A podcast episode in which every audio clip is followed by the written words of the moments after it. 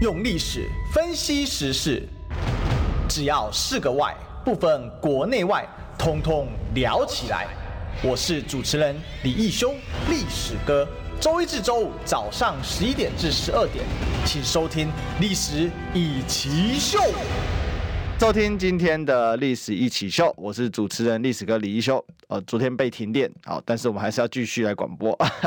我们今天继续追寻历史，追求真相啊！今天周五啊，我们来欢迎啊，这个我们丽苑女战神、美魔女律师李桂敏。哎，一修好，各位听众朋友，大家午安，大家好。好，今天呢，这个，哎，这个先跟委员吐一下苦水。昨天晚上啊，我突然被停电，然后这个小编呢还没有下班，我们还在赶片子啊，嗯，然后呢就挂了，所以呢，这个又这个这个没有存档到停电那期间档案呢，就就挂掉了，又要都要对，就多浪费了一些时间在那边弄，很辛苦啊，好，弄弄到了早快早上了，我们还没弄完了，实在是很傻眼，大概停了快半小时吧，但是那个电那个一波突破来啊，其实东西很容易坏。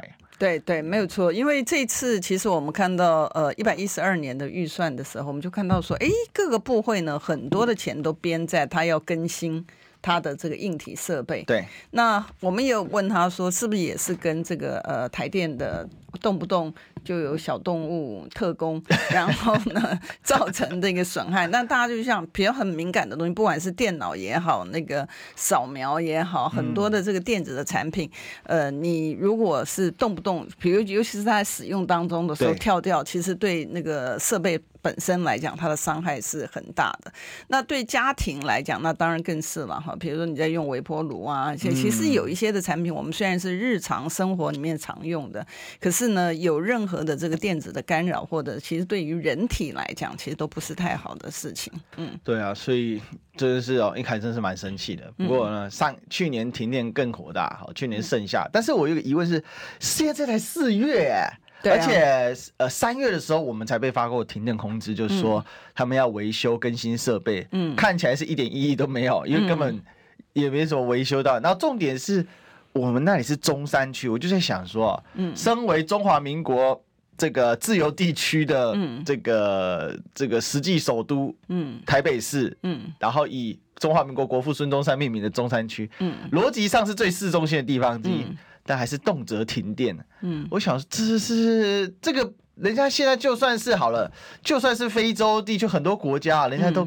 改进很多，现在也不太随便停电了。嗯，嗯，我们现在是这样，是生活在倒退吗？嗯，它好像有一个特区嘛，哈。如果我如果没记错啊，它它有各个地区哈，它有这个呃分分不同的这个呃级别啊。嗯、那呃，我们大家会常常感受到，很多人呢常感受到，就是说这个因为这个动不动以前其实在，在诶，我我我不是在帮国民党打。打打这个知名度了，但我必须要很坦白的讲，在国民党执政的时候没有这样子啊，对啊，没有这样子啊，因为你很多的民生的东西，你像电也好，水也好，今天我记得我来的时候还特别讲说，哎，下雨了，但问题是下雨它有没有下在集水区？嗯，我觉得很重要嘛。你如果下雨下在大马路上，可是呢造成行人的不方便，然后车辆的一个行驶的，可是它。如果没有下在集水区的话，其实是很危险。那我们看到，呃，每一年几乎然后每一年在大概在五月底之前呢，其实大家都紧张，神经都紧绷。嗯，然后你看到这个行政单位呢，只有他呢，只有呃。那个悠哉悠哉，他就是每一次都告诉你不会不会，好像他跟上天是有连结的，在在天气之子，天气之子，你知道？然后所有后来的解决的问题的方式呢，也都是看天啊，都跟人为的这些的阴影的措施都没有关系啊，所以我觉得这个其实平常讲，在这个时代哈，还要看天，我觉得这真的是已经倒退到。这个远古时期了，你知道，这个就是我们的我们的这个悲哀。那现在的行政单元、行政官员呢？那很多人，我我我助理跟我讲说，他说：“哎，委员，你啊要有多一点点幽默感，因为你已经没办法改变。”这个绿色执政的这个现状，不会，我每个礼拜都嬉笑怒骂他们。对啊，他说你要有一些幽默感，然后你的日子会过得好一点。但我觉得我的日子勉强还可以了哈。但是我觉得一般的老百姓啊，就是说一般的老百姓他要为生活打拼，因为毕竟我们到一定的这个年龄层，年轻的时候这个也苦过，然后也呃工作过，也辛苦过，那也累积了一些的这个资源，但是有一些的年轻朋友。那他可能才刚开始在社会上面起步，那你你你说你用叫他用这个很幽默的东西，然后去看待，然后去包容。我上次不是举一个例子嘛，就是我在问邱国正的时候，我讲说，哎，如果别人别的国家要我们啊要把这个台积电摧毁，你会不会配合办理？他不是跟我讲说他不会，然后我就好高兴啊，我就鼓鼓掌。然后来那个网友就给我留言说，李委员。你应该不是这种态度啊！你应该问他的问题是，他会不会协防台积电呢？我们的护国神山，然后想想说，哎，真的耶！我觉得这个我们现在已经是温水煮青蛙，煮到没煮死就 OK 了，你知道？水温再高，然后没还还存活，就已经拍拍手感谢上天了。我想，真的，你的整个的那个现在现在老百姓的那个要求，真的标准，真已经降到可能。现在我们通常来讲，研究所的及格分是七十分嘛，对不对？现在当然不是，现在我们要求到对行政官员呢有十分，我们就觉得说他他不及格没关系，他只要有 有分数，那有分数就觉得说哦哦哦可以可以可以了，你知道总比零分好。我跟你讲深有所感，上个礼拜我去拜访我姑姑他们家，嗯，然后那个我们就聊到蛋的事情，然后姑姑就说没关系啦，反正我们也不是。一定要吃蛋嘛？天天对，对啊，就就等一下就过去。有时候会停，会蛋会缺到明年了。他说：“嗯、哦，那这样可能就是真的想吃的时候，要不然就去呃餐厅吃啊，这样子。嗯”我说：“可是这现在台北市有些地方荷包蛋卖到三十块，说哎呀，真的好贵哦。”嗯。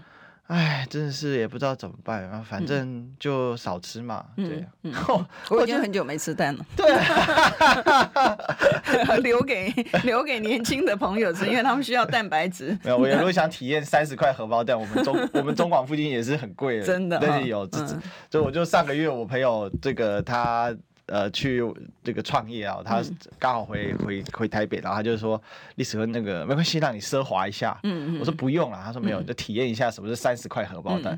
我说这要我自己吃，我真心痛啊。对呀、啊，不是付不起那三十块，是觉得怎么可以蛋是三十块？嗯，但陈吉仲这个家伙，这这发生了各种缺蛋，绝对不哭。嗯，好，这农他要升格做农业部长哦。嗯。马上流下了这个极重的眼泪啊、哦！嗯嗯，真的很真的很让人家觉得很无不要脸，所以我今天特别下这叫官不要脸，不下台无底啊！就是没办法，这个这个真的是这个他没有羞耻心，然后不要脸的话，你真的是一人家讲一匹天下无难事。哎，真的哎！现在就是反正对绿色的官员来讲，你知道他就是皮皮的，而且他还完全没有羞耻心。通常来讲，我们我记得以前我们这个受的教育就是说，你做错事情的时候，你就要认错，对不对？然后你就是改进啊，但现在不是，他反正呢是转移风向，然后一转移完之后，然后嬉嬉笑那，然后怒骂游人，你知道，他就是。这个，但我哎，他会反向嘲笑你哦。嗯嗯、你在那骂他，他觉得你好好，你你好好笑。你有反应，对你有反应呢。嗯、哦，你好生气哦，有什么好生气的？嗯，对啊，有这么严重吗？听个电而已，又怎么样？对，他期待你温水煮青蛙，应该是这样奄奄一息的。哎，你居然还会跳出来，呃，讲你看，你看他很生气，他看你是小丑。对，没错，这些人可恶，真的可恶。所以我我才我才我才在这个脸书讲哈，我说。缺蛋的时候呢，就叫老百姓这个不要缺，不要不要吃蛋。然后缺电的时候呢，对餐厅的限温就是说，为了你的这个健康，怕你冻倒 啊，所以呢，这个呃温度呢不要太低啊。然后呢，你所有的理由呢？所有的理由你讲了半天之后呢，你其实看了最终的一个都是老百姓要自己承受嘛，对哦，所以我们才讲说，那既然所有东西都要老百姓承受，哎，我们缴税是要干嘛的？所以我们请 Chat GPT 来好了，我们请 AI 来好了。对啊，对啊，所以我觉得根本不要，我们真的这个行政官员闹到这个老百姓那个实在受不了的时候呢，就是公民不服从啊，我们不要缴税，我们干嘛要养一些废物在呢？因为他反正不做事情，除了不做事情之外，然后他还要这个自。制造问题来让你花时间去帮他解决问题。我们讲说两岸之间的这个呃这个贸易壁垒的调查，嗯、对不对？那你本来有那么长的时间你可以去做，那你也不做，你一天到晚都是吹牛。然后那个陈吉仲不是还讲说他说 WTO 怎么怎么样子的吗？哎，对啊，不是告了很多次，到现在没有一次有下文。没告啊，就是没告啊，没告啊 对也吹牛嘛。那老百姓老百姓会觉得说啊、哦，政府有在做事，但事实上他没有，他没有，他把所有的黄金时间全部都拖过了，嗯、拖过之后最后。谁承受？还是老百姓在承受？所以我才讲说，嗯，真的到有一个程度的时候呢，真的公民不服从起来。那你看历史，其实你们应该比我熟啊。嗯，你看这个历史的整个那个整个的流程，你去注意看的时候，每一个。朝代，我我注意到的是说，当在那个末世的时候呢，如果你这个民不聊生呢，好，然后呃买不起这个，通常来讲你的日常的房子，嗯，通常的日常用品、食物吃的，然后饥荒，然后天灾人祸的时候，其实它就是那个朝代。从历史上面，哎，对对对，所以我才讲说这个，呃，不要做到。我我我我我一直很觉得很奇怪，因为毕竟这些的绿色的官员，他也是呃受过一定的这个教育出来的嘛，哈，那怎么会就是完全不把老百姓当一回事，然后把自己因为凭着这个呃这个关系，然后当上那个位置之后呢，然后这样子他会觉得有快感，这个是我始终不能够。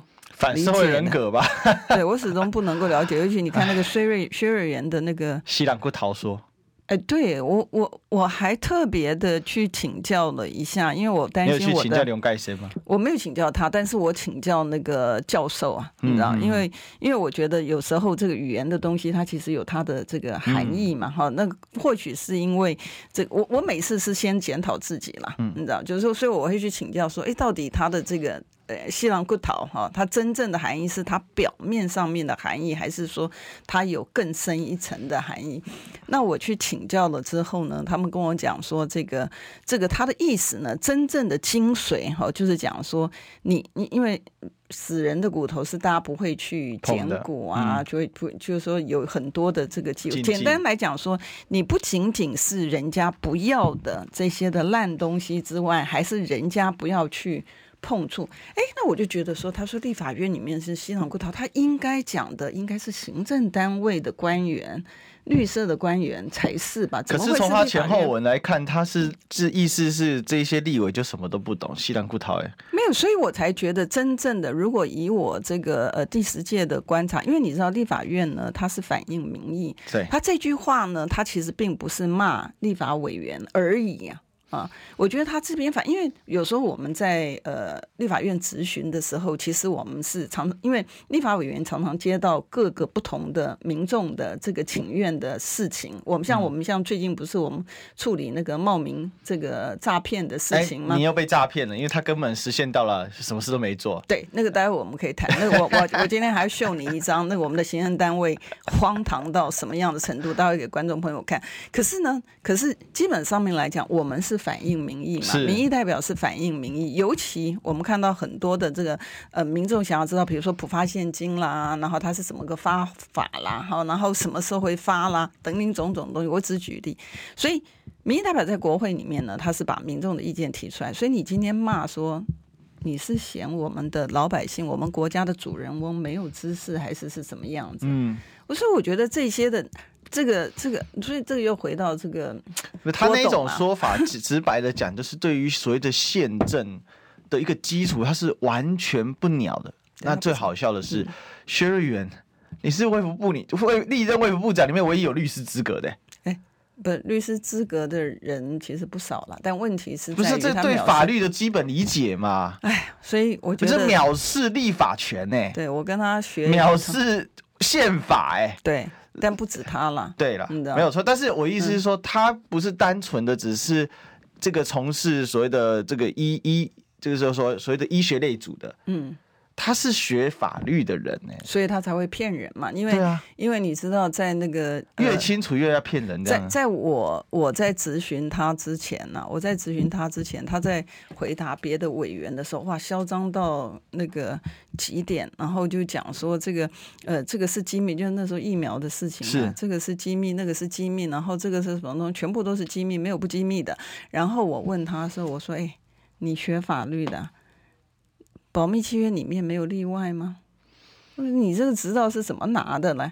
你到底有实务经验还是没有实务经验呢？你知道？那后来他才承认了，你知道？就是我发现你用这招刺他，你一定要每次都这样刺他。你你薛律师，你你哎，我觉得这个真的很糟糕。就是说，你用你的。你挂着一个你学法律的，然后拿这个东西来欺骗，其实法律真的没有这样。我要跟大家观众朋友报告的，就是说法律呢，它是什么？它其实就是一个，你看法律的象征，它是一个天平，嗯啊，它是把过往以来所有人跟人之间的这个行为的一个规范，哈，让大家都可以能够顺畅往前行的这些的东西，把它成文化。把它条文化，所以它并不是一个不合理的东西。所以我常常跟我学生讲，我常常跟我学生讲说，当你不知道答案的时候，你的这个这个，你你你的你就是 common sense 哈，就是说你你你的感觉说它应该怎么样是公平的，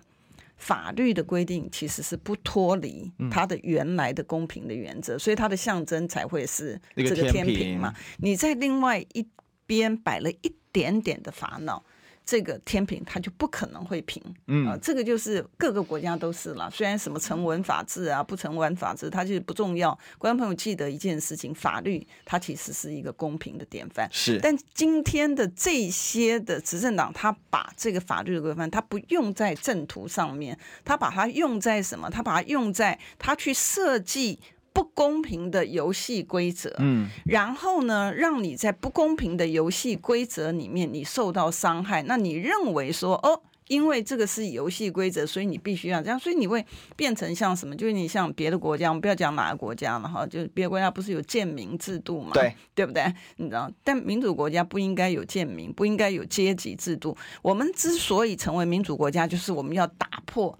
这个阶级的概念，所以在我们的宪法《中华民国宪法》里面讲的非常清楚，不分你的种族，不分男女，不分你的职业，其实每一个人都应该平等。既然每一个人都应该平等，当这个绿色的政权呢，他去做出来一个不平等、不好的一个游戏规则的时候，然后让你觉得说，哦，我就是应该这样。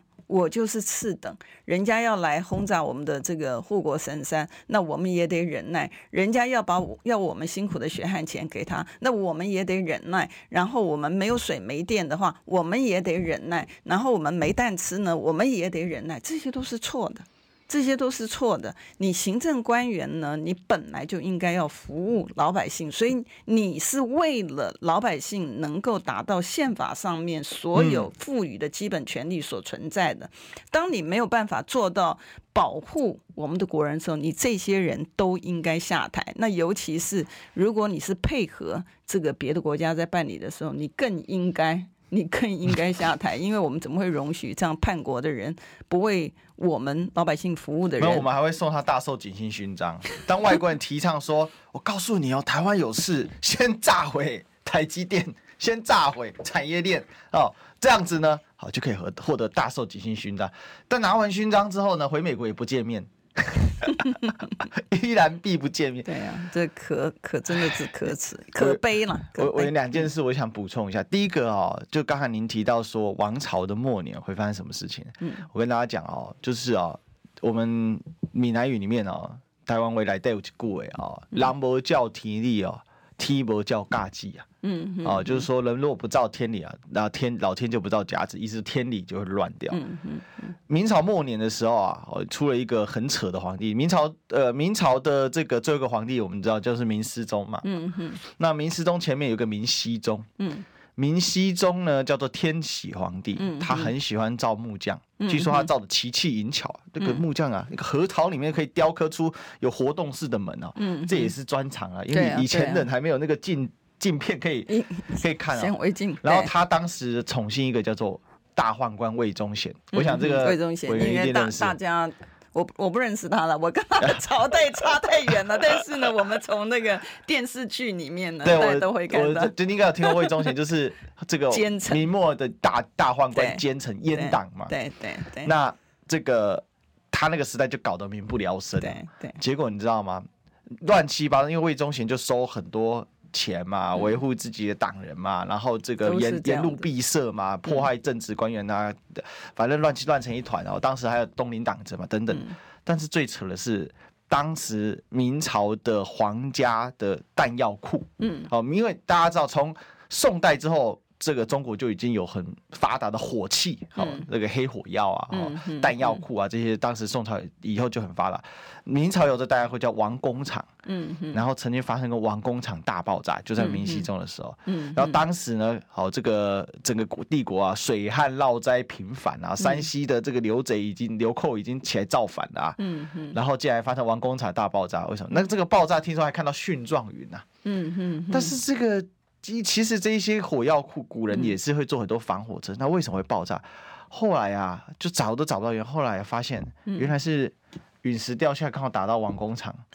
然后当场哦，这个先那个那个死者哦，衣服被剥掉，然后呢是瞬间死亡。嗯然后人是像这个这个怎么讲？这个被就是整个身体骨头尽碎。这种死法就是跟。这个被核子弹炸到一样，或者是瞬间大爆炸，会一个殉状，也会瞬间什么意思？就瞬间爆炸太剧烈，嗯所以。四周的空气瞬间爆炸、爆燃上升嘛，然后空气往内一缩，嗯嗯，这个就是会瞬间形成一种真空，然后跟很强的震波出去，所以我们才会看到蕈状云，嗯，啊，就因为空气瞬间吸、瞬间爆炸、爆燃之后它爆上去嘛，然后就形成一个蕈状，然后空气往内一缩，它往上冲，然后形成那个爆炸，所以很多人是窒息而死的，嗯，这些人是窒息而死，然后全身我们要套一句武侠小说叫经脉尽断，嗯嗯，那我就说这真的就是兰博教体力，踢博教官，一个皇帝。什么事都不干，整天搞木雕、宠幸宦官，把国家搞得乱七八糟，嗯，连陨石都惩罚你，嗯，那可怜就是老百姓，死的老百姓不是死皇帝啊，真的是，所以，所以为什么要说要有这个民主国家的一个成立呢？就是说，我们要不要再容忍 像这样的？我们的网络被断了，先进广告好了，听不够吗？快上各大 Podcast 平台搜寻中广新闻网。新闻还有精彩节目都准时推送给您，带您听不一样的新闻。中广新闻用历史分析国内外，只要是个“外”，统统聊起来。我是主持人李一修，历史哥，请收听《历史易起秀》。欢迎收听今天的《历史一起秀》，我是主持人历史哥李一修啊。那我们今天来宾是我们的。立院女战神 李桂平，大家好，大家好。刚才有一些状况，可以刚才状况稍微跟空中朋友还有我们线上朋友解释一下。刚才状况是这样啊，突然之间我们的现场直播的网络被断了，但我们刚才空中还是有安出去啊。嗯，所以刚才可能 YouTube 的朋友听那个王工厂大包都听到一半啊，大概补充一下啦。王工厂就是明朝的皇家火药库哦，弹药库里面存放很多火器的，嗯，一些这个。呃，这个火器的东西啊，设备，嗯、大家知道到清朝有一个很有名的，你如果看那个武侠小说，什么神机营，嗯，好，为什么？那个神机就是拿那个鸟铳枪，嗯，然后他们就有很多火药，嗯，然后这个火药有一天突然大爆炸，嗯、因为当那这个大爆炸的时候产生的蕈状云，代表爆炸非常剧烈，嗯，嗯然后当时的死者。如这个被核弹炸过一样，只是没有辐射而已。嗯嗯，窒息而死。嗯，但是全身骨骼碎裂，内脏破损。嗯，那外表看不出伤害。嗯，那这个就是典型的哦，被冲击波震死的。嗯，哦，瞬间猛烈爆炸，因为爆炸的瞬间它瞬爆燃，所有的空气被燃烧殆尽，所以它缺氧，它就瞬间就呃就是昏倒了，然后窒息，然后空气往上冲。但是呢，冲击波一来的时候。就你全部的内脏、五脏六腑全部进水，嗯，好，那是这个样子啊。那所以这个就是所谓的王工厂大爆炸。后来啊，后世史学家研究了半天，说怎么可能会爆炸？这个明明也都有做好这相关的一些防火，因为古人不是像我们觉得，大家不要想古人很笨啊，古人其实也很科技的啊。嗯嗯，结果后来就有研究啊。应该是被陨石打到，所以我们刚才才讲说，南无教体力，梯伯教盖，就是说你皇帝荒唐到每天啊，你知道他那时候多夸张？那个魏忠贤跟他说啊，这个大家且在宫中坐，嗯，外事皆有。外事任皆有老奴乃，什么意思？嗯、大家就指宫中这个仆人啊，嗯、或者是宦官称呼皇帝的名字，没关系，你就在宫中，嗯、你玩你的，外面呢，我来处理就好了。你看到这种程度，荒唐到这跟国家就魏忠贤说的算，嗯、就是这样。嗯、这不就是这个南韩闺蜜们吗？嗯、搞得天怒人怨，嗯、就最后你看，嗯、但我我们刚才讲，一般说最可怜就是老百姓被惩罚。对，好，所以这个这一段补给 YouTube 的朋友啊，嗯、那空中朋友。就是刚刚跟大家说抱歉了，突然进广告是因为 现场网络又被卡了。我原这我们想说奇怪，我们是讲了什么大逆不道的事情，网络要被卡掉吗？而且你知道，嗯、我们历史一起都是周一到周五啊，我们是带状节目啊，只有我上的时候被断吗？对，就我跟贵民委员已经被卡了 N 次，这我第三次了吧？第二次、第三次？我要检讨一下，到底是。到底是对我有多深的这个不不满？没有，你战力太强，你平常大家们太太难堪了。没有，我觉得你以后就要呛薛瑞元。嗯，薛律师，嗯，你的法律老师还在吗？嗯，薛律师，嗯，你也是律师，你应该不会不懂法律吧？薛律师没有学过宪法吗？嗯哼，我觉得宪法不就大一必修吗？我跟你讲哈，你讲到宪法的时候呢，我就问，我就我我每次在问那个官员的时候，我都觉得很好笑，因为你在讲他这个他的这个背景的时候呢，他都非常洋洋得意。我说不管是这个陈明通也好，或者是这个陈耀祥也好，我在问他说，哎，你不是呃教法律的吗？他就讲说，嗯。对，我是教这个，所以说陈耀祥他就想说，哎，他是教宪法专家，哎，对，你知道，我说那行政法，行政法很熟，你知道，那我说，哎，那你那个行政法里面对行政法里面的规范的部分，我还引经据典给给他看这个法条的规定的时候，然后呢就开始闭嘴，像那个那个谁，薛瑞元也是啊，薛瑞元也是，那前面讲的那个理直气壮，那个别的那个委员资深的委员在问的时候，他就。把他批的这个你不懂法律啦什么东西的哈，那等到呢我上台的时候，PowerPoint 放给他看法律的规定的时候，哎，他的嘴巴就闭起来，嗯，可是他还是要硬凹，对不对？对白纸黑字，像那个也不止嘛，朱泽明也是一样。你就说这些人真的历史歌宇宙的常客。对你，你就把这个，我现在反正我助理，我助理真的很优秀。我助理呢就把这个实际上面的画面，就是说法条，因为你法条通常我们这样讲的时候，然后你说各这个各说的各的，老百姓可能不知道说实际上面真的情什么样，你就直接把它贴出来给他看的时候呢，然后他就闭嘴。会闭嘴的人呢，我觉得他还是有羞耻心，虽然他不做。呃，虽然他违宪违法，然后呢，他还不做。可是我们现在已经荒唐到，当你有一个人呃这样子违宪违法的时候，因为大家会去提他嘛。那现在呢，他的做法就是说，所有的人都违宪违法，呃，所有人都违宪违法的时候，他就不是只有他一个，那你就批评你天。我记得呃以前有这个呃媒体朋友来这个找我的时候，他就跟我讲说，哎，你们的这个战力。不强了。以前呢，国民党那个执政的时候，你看他们多厉害。他一件事情呢，他可以打一年，就是光是比如说薛湘川的那个陪岳父吃饭呐、啊，嗯、刘兆玄的那个拜托父亲节，几个写剪个头发不准，你知道，他这个可以打打到你下台为止，打到你下台，你不下台，他天天讲，天天想。然后他讲说，你现在国民党不行，因为你看这么多事情也没看到你打。问题是以前国民党在这。一年发生一件事情，所以你一年可以打。今天是一天发生十几件事情，一百件事情，你怎么怎么怎么打呀？光是我们讲，我们我们今天在这个历史哥的节目，一个小时的节目里面，哪讲得完呢？哪讲得完呢？你薛瑞元、陈耀祥、王美花，对呀、啊，缺水缺点，然后他，我觉得他们很厉害。陈吉仲，他们厉害，我觉得非常厉害。你看陈吉仲呢，他可以脸不红气不吐。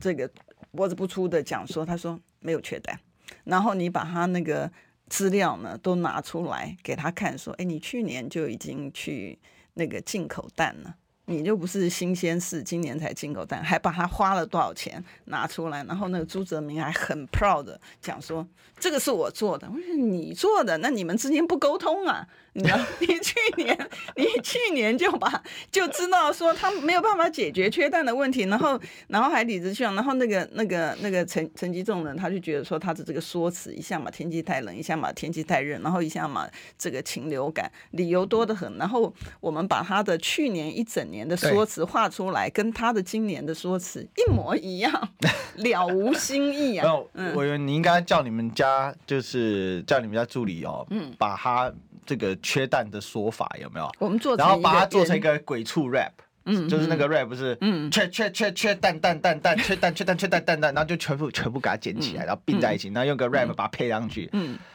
对，就说陈其栋诸位，这首歌送给你们做农委会的会歌好了。嗯嗯，你看看你啊，整年就挂这个在嘴巴，不要脸到极点呢、啊。对，我什么脏东西那种感觉。我我我再举一个例子，大家知道那个那个茂名的那个诈骗案件，不是越来越多，行政官员不管。那唐凤不是要处理？这这，这看得到吗？这看不到吗？我跟你讲，有有横的吗？有横的吗？呃，可以，可以哈。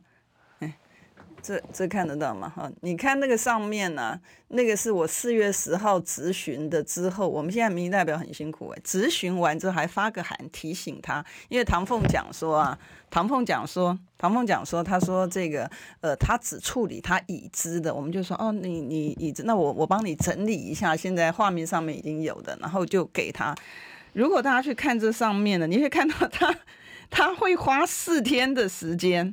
做什么事情？你看，我四月十号发函给他，四月十四号他发函，他直接把我的函件，然后里面的这，哎呦，对不起，里面的这个内容呢？哎，怎么会变这样？没关系，你念给大家听好了。里面的这个内容的部分呢，他直接讲说，他说啊，他说是。一立法委员李桂敏国会办公室四月十号的这个办理，然后他就讲说，这个我给他的这个韩文里面呢，这个冒名诈骗的哈这个东西，然后请他在七天之内处理，他直接这样发函过去，只有这样几行的字，然后我们原来给他呢，跟他讲说，他讲是已知嘛，所以我们就把资料整理给他，我们整理资料不是行政官员是把资料请请给他，然后。他他这样子需要做四天，无耻哎！你知道，然后太扯你你文给他，然后其实你们公文都有电子的，就直接过去。对，对然后等了四天，他把你的文转给那一些。就是相关的平台单位，需要花四天，我就一个字不改。对我，我我就说，我就说，我就说那个那个现在的我们的那个电脑，其实个人的就可以了，对不对？天人个人就可以，比如说函件来的时候，你自己就把这个函转出去哪里？你需要花四天，而且你书发部编了两百多亿，观众朋友没有错，书发部的预算两百多亿，哎，比警政。比跟警政署校是有的比嘛？对，那天还有人咨询说，哎，你们怎么那个呃，薪资破百万的人那么多？在我咨询之前，嗯，那薪资破百万的人这么多，然后那个数发部的那个李次长啊，他这个脸不红气不喘的，他就讲说，他说，哎，他说报告委员呐。他说呢，这个我们的这个书发部牵涉到的技术呢是非常高的技术，然后呢，我们的处理的事情是非常非常复杂的，都要很资深的人才能够处理。不用吧？他转个函件的部分，电脑就可以处理了。对啊，所以我才讲说，可以把这些的政务官啊，我觉得很多事务官还是很优秀的哈，可以把这些的政务官呢，其实都换成那个 AI 来处理，因为。它处理的第一个不会偏颇，然后第二个呢有所本，然后第三个你还可以设定时间，它就马上时间到之前它就把它处理完，不需要让它拖拖拉拉的。你知道刚才前面委员讲一句话，突然冒出了一个这些真是废物的时候，我突然发现委员你变了，你知道？我讲他们废物吗？对，你刚才不经意讲出一句废物，哎，但是我非常同意，不是你要多讲，对不起，这些真的是废物，气死人了，越听越火啊。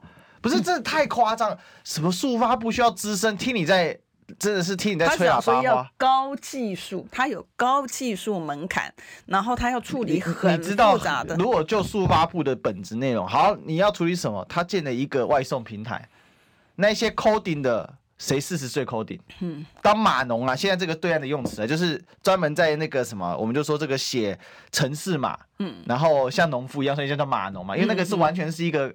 技术活，然后是一个劳力活。嗯，抱歉，都很年轻，好不好？嗯，三十五岁就马不动了，那个码农是很累的一件事情，大部分就身上一做技。什么叫资深技术？这根本瞎扯鬼扯淡一通嘛。这些人你就问他说：“好，那你技术在哪里？你告诉我啊。”嗯哼，你多资深在哪里？告诉我。我我们刚才给观众朋友看的那个函件，你看他技术真的是，他就是把转四月十号改成四月十四号。你知道，把零改成四，你知道，把韩文标上去，然后把附件送出去，然后他多写了。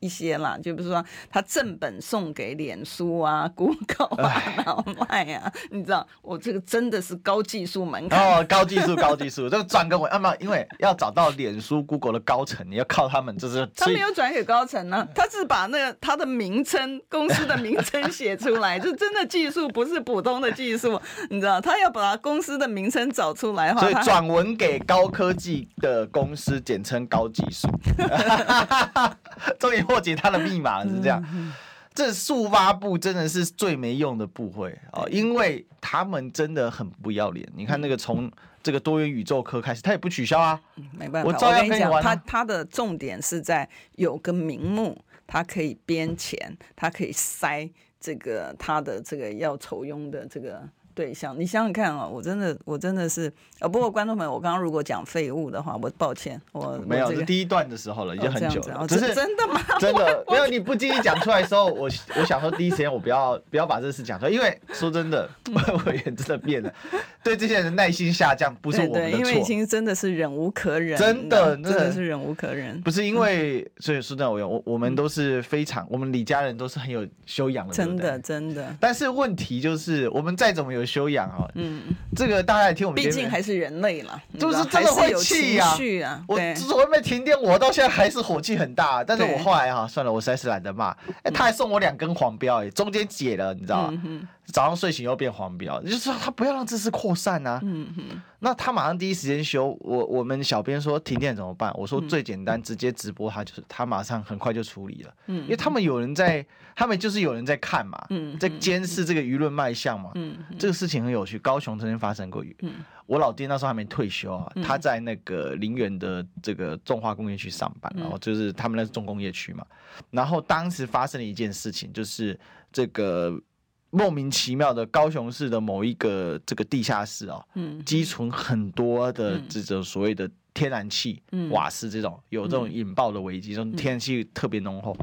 然后呢，高雄市政府的做法是什么？陈其迈政府的做法就是停工，嗯嗯嗯，就叫你停工，嗯嗯，就这样子，没什么好说的。嗯，说是什么叫叫你停工？就是莫名其妙。结果啊，这个他们的做法就是叫你停工，可是问题是。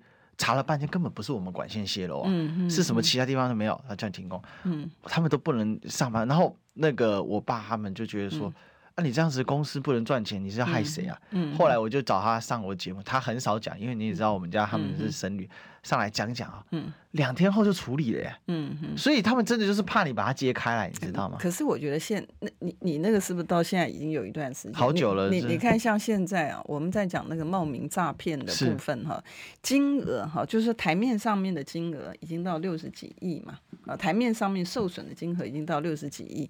然后呢，我们就上次不是讲说冒名诈骗，去年的时候不是把那个呃黄天木的这个呃他也有被。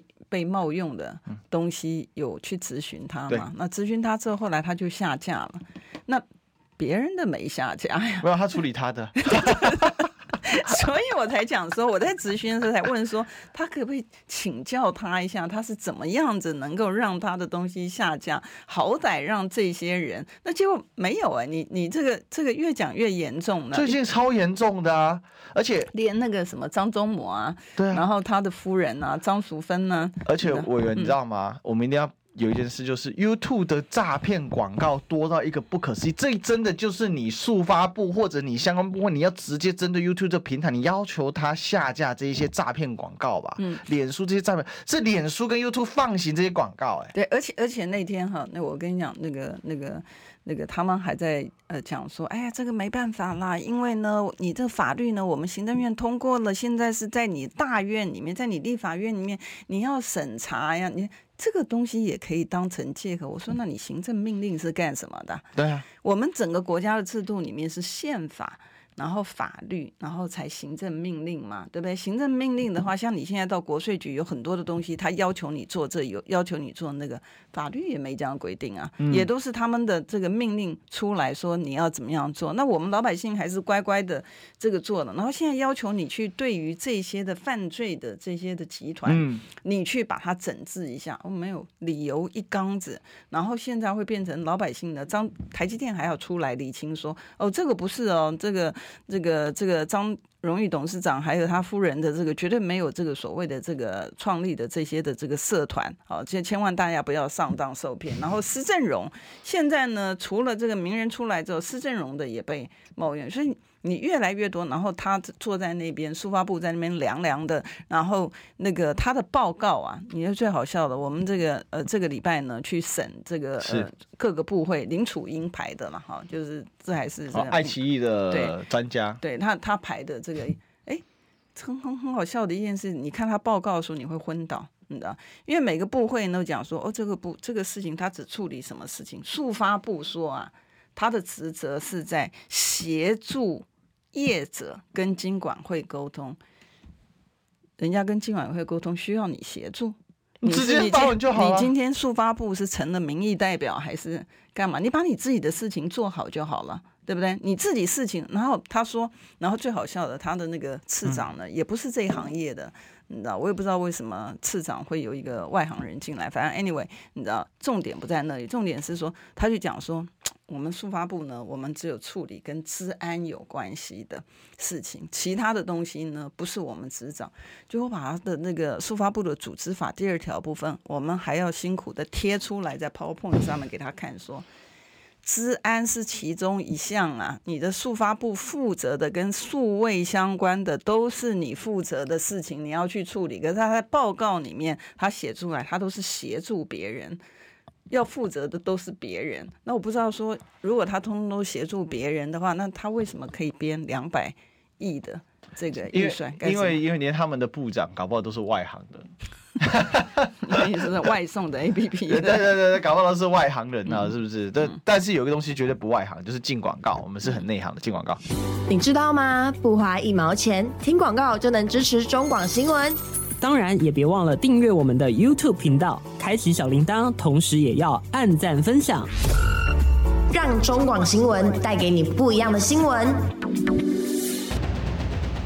用历史分析国内外，只要是个“外”，统统聊起来。我是主持人李易修，历史哥，请收听《历史易起秀》。欢迎欢迎，这里是历史一奇秀的现场，我是主持人历史和李易修。我们今天继续追寻历史，追求真相。我们来欢迎今天的来宾是我们的李桂敏委员。大家好。这个啊、哦，太多事要检讨了哈。我最近随便罗列就是五五大五大绿官哈，所以我说现在哈，我们今天下的标题叫“绿官不要脸，不下台无敌”。哦那现在还有一个人说，只许绿官放火啊。嗯。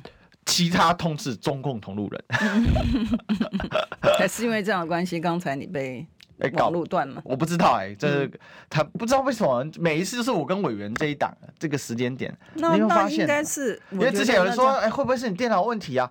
电脑才刚换新的，谢谢。我我们都知道，就是我们薪资还没更新，但是电脑已经更新了，好吗？那我要检讨了，每一次造成你的困扰。没有没有，对，我觉得他就是在故意的嘛，就针对这。嗯嗯说真的，这是很过分。你看，最近我随便罗列五个人，很夸张。王美花限温令，好、嗯，陈、嗯、吉仲，好，缺蛋还升官，嗯，好，然后卫福部长薛瑞元，嗯，好，这个是西朗骨头，来来、拿、来来这个怎样？来来说，立法院是西朗骨头违宪，哦，对宪法职权都不尊重。再来陈耀祥哦，这个十连败不承认哦，被中天的案件派十连败不承认，还护航进电视被列为他治案被告，丢死人了一个执政党的官员呐哈，然后他还独立官员权限还很大，然后结果被列为。你的主责就是进电视哦，然后你你被认为是他自然被告，简直是荒唐到了极点。而且他还学法律的，我不懂哎，法律上面的你，你你你的这个其实有个最基本的，他那个利害冲突的时候，他必须要回避。他都已经被列为这个他这样的这个侦查这个对象，就表示说你的客观的那个立场。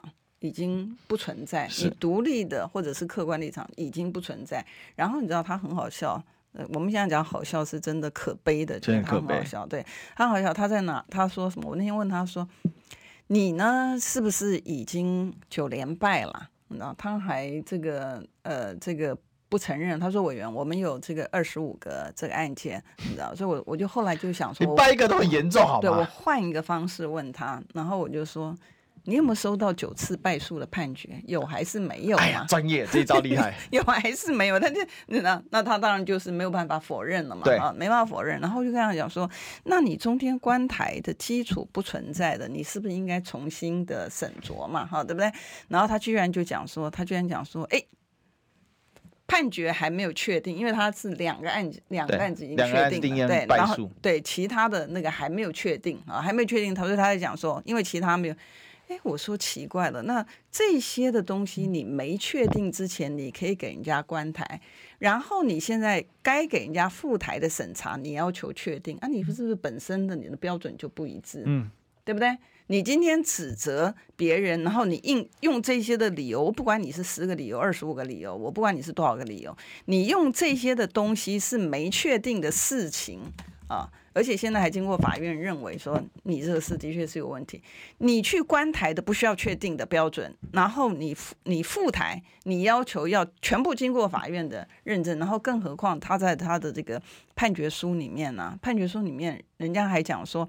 哎，你的这个审查委员呢、啊，呃，到底他们的意见是怎么样子？然后你不能够就就像就像法院在写那个那个，就国外也有了哈，在视线的时候，你会有同意书跟不同意书，多数意见跟少数意见。好，你现在呢拿的那个少数的意见来当成你的这个依据，这怎么会是对的呢？所以整个的东西，中天该不该关台？好，然后你现在该不该复台？我觉得你应该按照法律的程序来嘛，你当。没有按照确定的事情，嗯、然后就直接按照你读读自己的那个那个意思，然后你就你就去主导，然后用这些的我们讲说审查的委员，然后你利益也不回避，因为我们讲说诉讼法里面呢、啊，当你有这个利害冲突的时候，你就应该要回避嘛。对啊，那你不回避，然后你用这些的，然后去顺遂你的这个目的，其实我觉得你就是主犯嘛，你就是你就是这个这个呃违法行为的这个主要的这个这个这个主击手嘛，哈。